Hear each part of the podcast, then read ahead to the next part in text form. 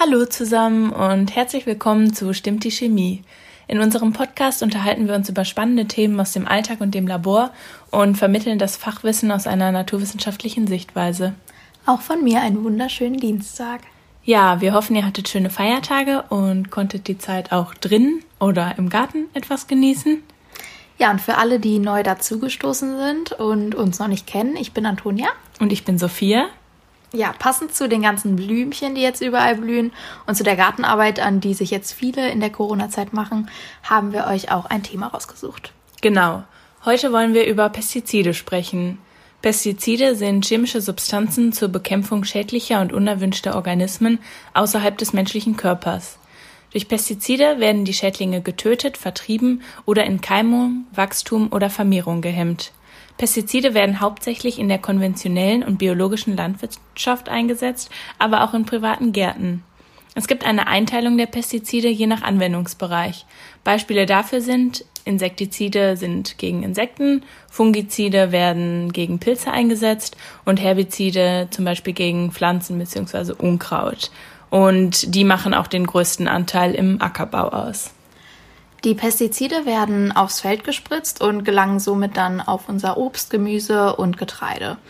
Theoretisch werden die Pestizide von den Pflanzen abgebaut, jedoch sind einige der Wirkstoffe zum Teil schwer abbaubar.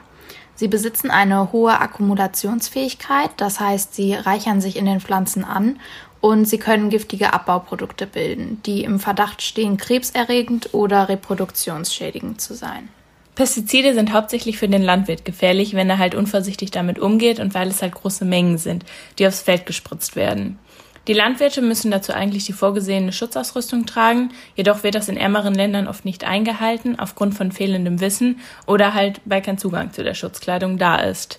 Für den Endverbraucher ist die Menge der Rückstände für jedes einzelne Pestizid in den Lebensmitteln aber viel zu gering, um die Gesundheit zu beeinträchtigen.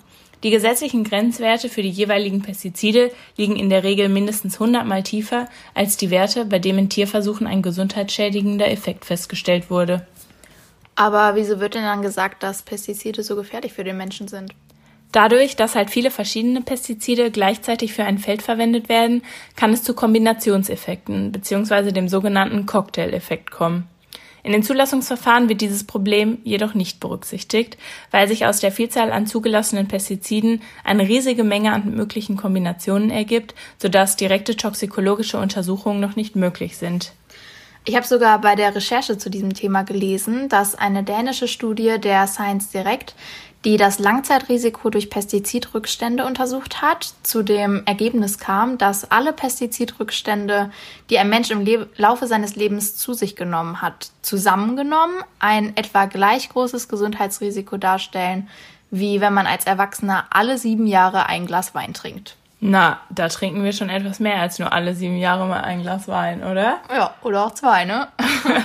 ja, das ist natürlich nicht allzu viel, wobei es bestimmt auch darauf ankommt, was deine Essgewohnheiten angeht.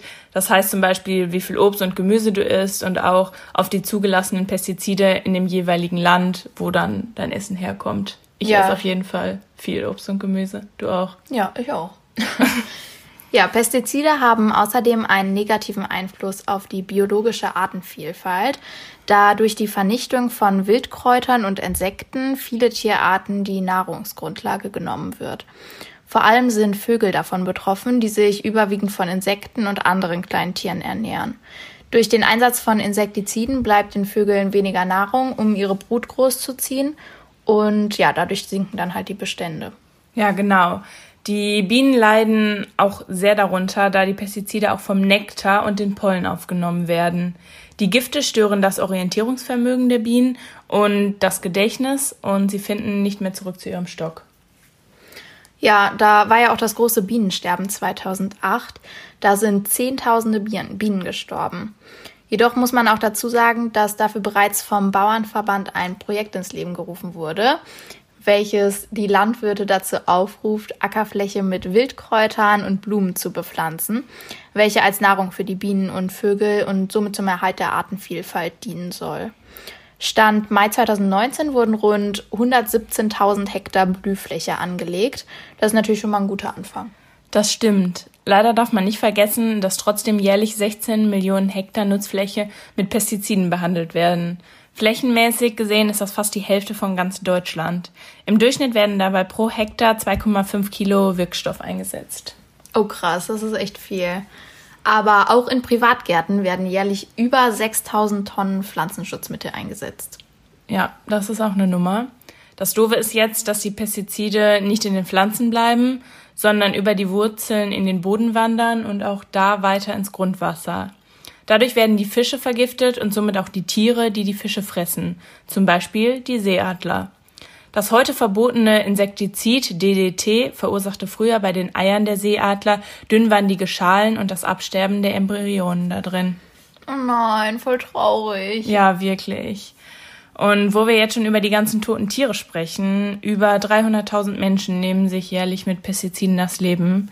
Dazu zählen vor allem verzweifelte Bauer und Bäuerinnen in armen Ländern. Oh krass. Das, das ist, ist richtig viel, ja. Ja, wenn man jetzt mal noch weiter die Folgen der Pestizidbehandlung betrachtet, können sogar Pestizidrückstände in allen möglichen tierischen Lebensmitteln wie Milch, Eiern und Fleisch festgestellt werden. Irgendwie ein unangenehmer Gedanke, oder? Total, finde ich. Das liegt daran, dass die Futtermittel der Tiere ebenfalls pestizidbelastetes Pflanzenmaterial beinhalten. Die Gifte reichern sich also somit in den Tieren an und landen letztendlich auf unseren Tellern. Das heißt, wir kommen eigentlich so gut wie gar nicht drum herum, Pestizide aufzunehmen, oder? Ähm, nein, also momentan kommen wir da definitiv nicht drum herum, weil durch das Spritzen der Felder das Gift halt ins komplette Ökosystem gelangt. Schon heftig, was das für Auswirkungen mit sich zieht. Ja, wirklich. In der Landwirtschaft wirken Pestizide nicht speziell gegen die Schädlinge, sondern auch gegen die Nützlinge. Die werden halt vollständig abgetötet, nachdem ein Feld gespritzt wurde. Durch den Tod der Nützlinge kommt es schnell zu einer Wiederbesiedlung mit Schädlingen, was eine erneute Pestizidbehandlung nötig macht. Das heißt, die Menge der eingesetzten Pestizide wird stetig weiter in die Höhe getrieben. Die chemischen Pflanzengifte werden aber nicht nur zur Unkrautbekämpfung eingesetzt, sondern beschleunigen auch den Reifeprozess, zum Beispiel bei Getreide. Das ist natürlich vor allem vorteilhaft für die Konzerne, da das Zeit und Kosten spart. Jedoch wird natürlich dadurch auch die Qualität leider schlechter, worunter wir dann leiden. Ja. Ja, für die Konzerne ist das halt gar nicht mehr wegzudenken. In den letzten 40 Jahren hat sich die weltweite Getreideproduktion durch den Einsatz von Pestiziden in, in etwa verdoppelt. Und bis 2050 soll sich die Zahl nochmal verdoppeln. Das liegt halt nicht zuletzt an unserer heutigen Konsumgesellschaft. Ohne die Pestizide, die diesen großen Ertrag an Obst, Gemüse und Getreide ja erst ermöglichen, könnte die Konsumgesellschaft halt auch gar nicht befriedigt werden. Aber ich möchte mich da jetzt natürlich auch nicht rausnehmen. Das Problem ist, dass auf intensiv bewirtschafteten Ackerflächen die biologische Landwirtschaft weniger Erträge bringt. Sie benötigt deshalb mehr Flächen für den gleichen Ertrag. Ich versuche zwar schon viele Biosachen zu kaufen und nehme auch gerne mal von zu Hause was mit, aber es geht halt nicht bei allen Sachen, ne? Ja, das mache ich eigentlich auch. Also, wenn es preislich keinen großen Unterschied macht im Laden, dann entscheide ich mich auch immer für Bio. Aber sind Bioprodukte denn wirklich so viel besser? Das kommt immer darauf an. Es gibt ja viele verschiedene Biosiegel, für welche unterschiedliche Richtlinien gelten, wobei die Anforderungen der einzelnen Zertifikate zum Teil deutlich auseinandergehen. Letztes Jahr ist zum Beispiel das EU-Biosiegel heftig kritisiert worden, aufgrund dessen, dass bei einer ARD-Recherche herausgekommen ist, dass zum Beispiel Schweine anstatt einem Quadratmeter 1,3 Quadratmeter Platz haben müssen. War krass, 0,3 Quadratmeter ist halt nichts. Ja, total bescheuert. Ein weiterer Kritikpunkt ist, dass ein Produkt laut Richtlinien lediglich 95% Bio sein muss, obwohl das Siegel dem Endverbraucher ja eigentlich 100% Bio vermittelt. Wer also mit gutem Gewissen Bio kaufen will, achtet deshalb auf ein Zusatzsiegel von Verbänden wie Demeter, Bioland und Naturland. Also die meisten Sachen kriegt man nur im Bioladen und nicht bei Aldi oder Rewe. Genau, wenn ihr Bio kaufen wollt, solltet ihr euch vielleicht vorher einmal damit auseinandersetzen, welche Richtlinien jeweils gelten. Dass Bioprodukte nicht gespritzt sind, ist jedoch ein Mythos. Hier dürfen zwar keine synthetischen Pestizide verwendet werden, aber Pestizide natürlichen Ursprungs, die biologisch abbaubar sind, sind erlaubt.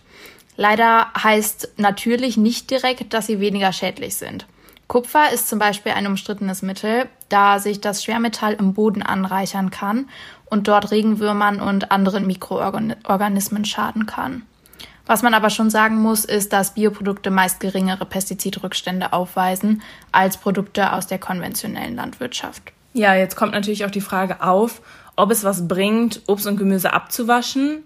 Also Pestizide, die an der Oberfläche haften, lassen sich mit lauwarmem Wasser am besten reduzieren. Also nicht komplett abwaschen, dass sie komplett zu 0% vorhanden sind, aber auf jeden Fall ein Großteil geht weg. Aber Pestizide, die im Inneren der Frucht sind, die lassen sich natürlich nicht abwaschen. Macht Sinn. Ähm, kommen wir mal kurz zum Schälen noch. Toni, schälst du denn zum Beispiel deine Gurken? Nee, Gurken schäle ich eigentlich nie. Also, weiß ich, mit Schale schmeckt es irgendwie besser. Ja, mir auch. Also, ich schäle meine Gurken eigentlich auch nicht. Darüber kann man auch streiten. Also, wer die Schale entfernt, vermeidet definitiv die Pestizide. Aber ein anderer Nachteil ist, dass zusätzlich auch wertvolle Vitamine und sekundäre Pflanzenstoffe, die vor allem in der Schale stecken, mit in den Müll gehen. Ja, also ich bin Team gründlich abwaschen und trockenputzen. Ich auch. Ja, wir können eigentlich nicht über Pestizide reden und kein Wort über Monsanto verlieren, auch wenn das hier vielleicht ein kritisches Thema ist. Monsanto ist ein Herbizidhersteller, der unter anderem auch das Herbizid Glyphosat erfunden hat. Dies ist das wirksamste, am besten untersuchste und am meisten benutzte Herbizid weltweit. 2016 hat Bayer dann für 60 Milliarden Euro Monsanto gekauft. Zu der Zeit kamen dann in den USA auch mehrere Klagen auf, dass Glyphosat wahrscheinlich krebserregend ist. Diese Klagen beruhen auf einer Studie, die von der WHO gemacht wurde. Und zwar haben die viele verschiedene Sachen getestet, neben Glyphosat zum Beispiel auch Bier und Wurst. Dabei kam heraus, dass Glyphosat wahrscheinlich krebserregend ist. Jedoch wurden zwei große Fehler in dieser Studie gemacht. Und zwar erstens, dass hier viel zu hohe Dosierungen bezüglich der Her Herbizidbehandlung von Pflanzen verwendet wurden. Und zweitens wurde an zu wenig Mäusen getestet, sodass keine wirklich aussagekräftigen Ergebnisse erhalten werden konnten. Außerdem sagt die Studie auch, dass die gleiche Gefahr wie von Glyphosat auch bei beispielsweise Bier und Wurst ausgeht. Okay, und diese Studie ist jetzt die Basis für die ganzen Klagen in den USA, obwohl viele Wissenschaftler die Studie widerlegen und sogar die WHO selbst sagt, dass sie die Studie eigentlich zurücknehmen möchte. Ja, die USA geht das Ganze dann halt so an, dass die Bevölkerung gefragt wird, wer denn Krebs hat und irgendwann mal Glyphosat benutzt hat. Daraufhin haben sich halt super viele Menschen gemeldet, die Glyphosat in ihren privaten Gärten benutzt haben. Die Sache ist nur, dass die meisten weder darauf geachtet haben, wie viel sie verwenden, denn viel hilft ja bekanntlich viel, noch darauf geguckt haben, dass sie Handschuhe tragen. Im Gegensatz zu anderen Herbiziden hat Glyphosat aber eine vergleichsweise ziemlich geringe Halbwertszeit auf den Pflanzen, denn die Zeit, bis es komplett abgebaut ist, ist nur zwölf Tage und das ist eigentlich ganz gut. Außerdem ist das Risikopotenzial bei anderen Herbiziden deutlich größer. Eine Möglichkeit, nicht mehr mit Pestiziden arbeiten zu müssen in der Zukunft, wäre die Genmanipulation von Pflanzen.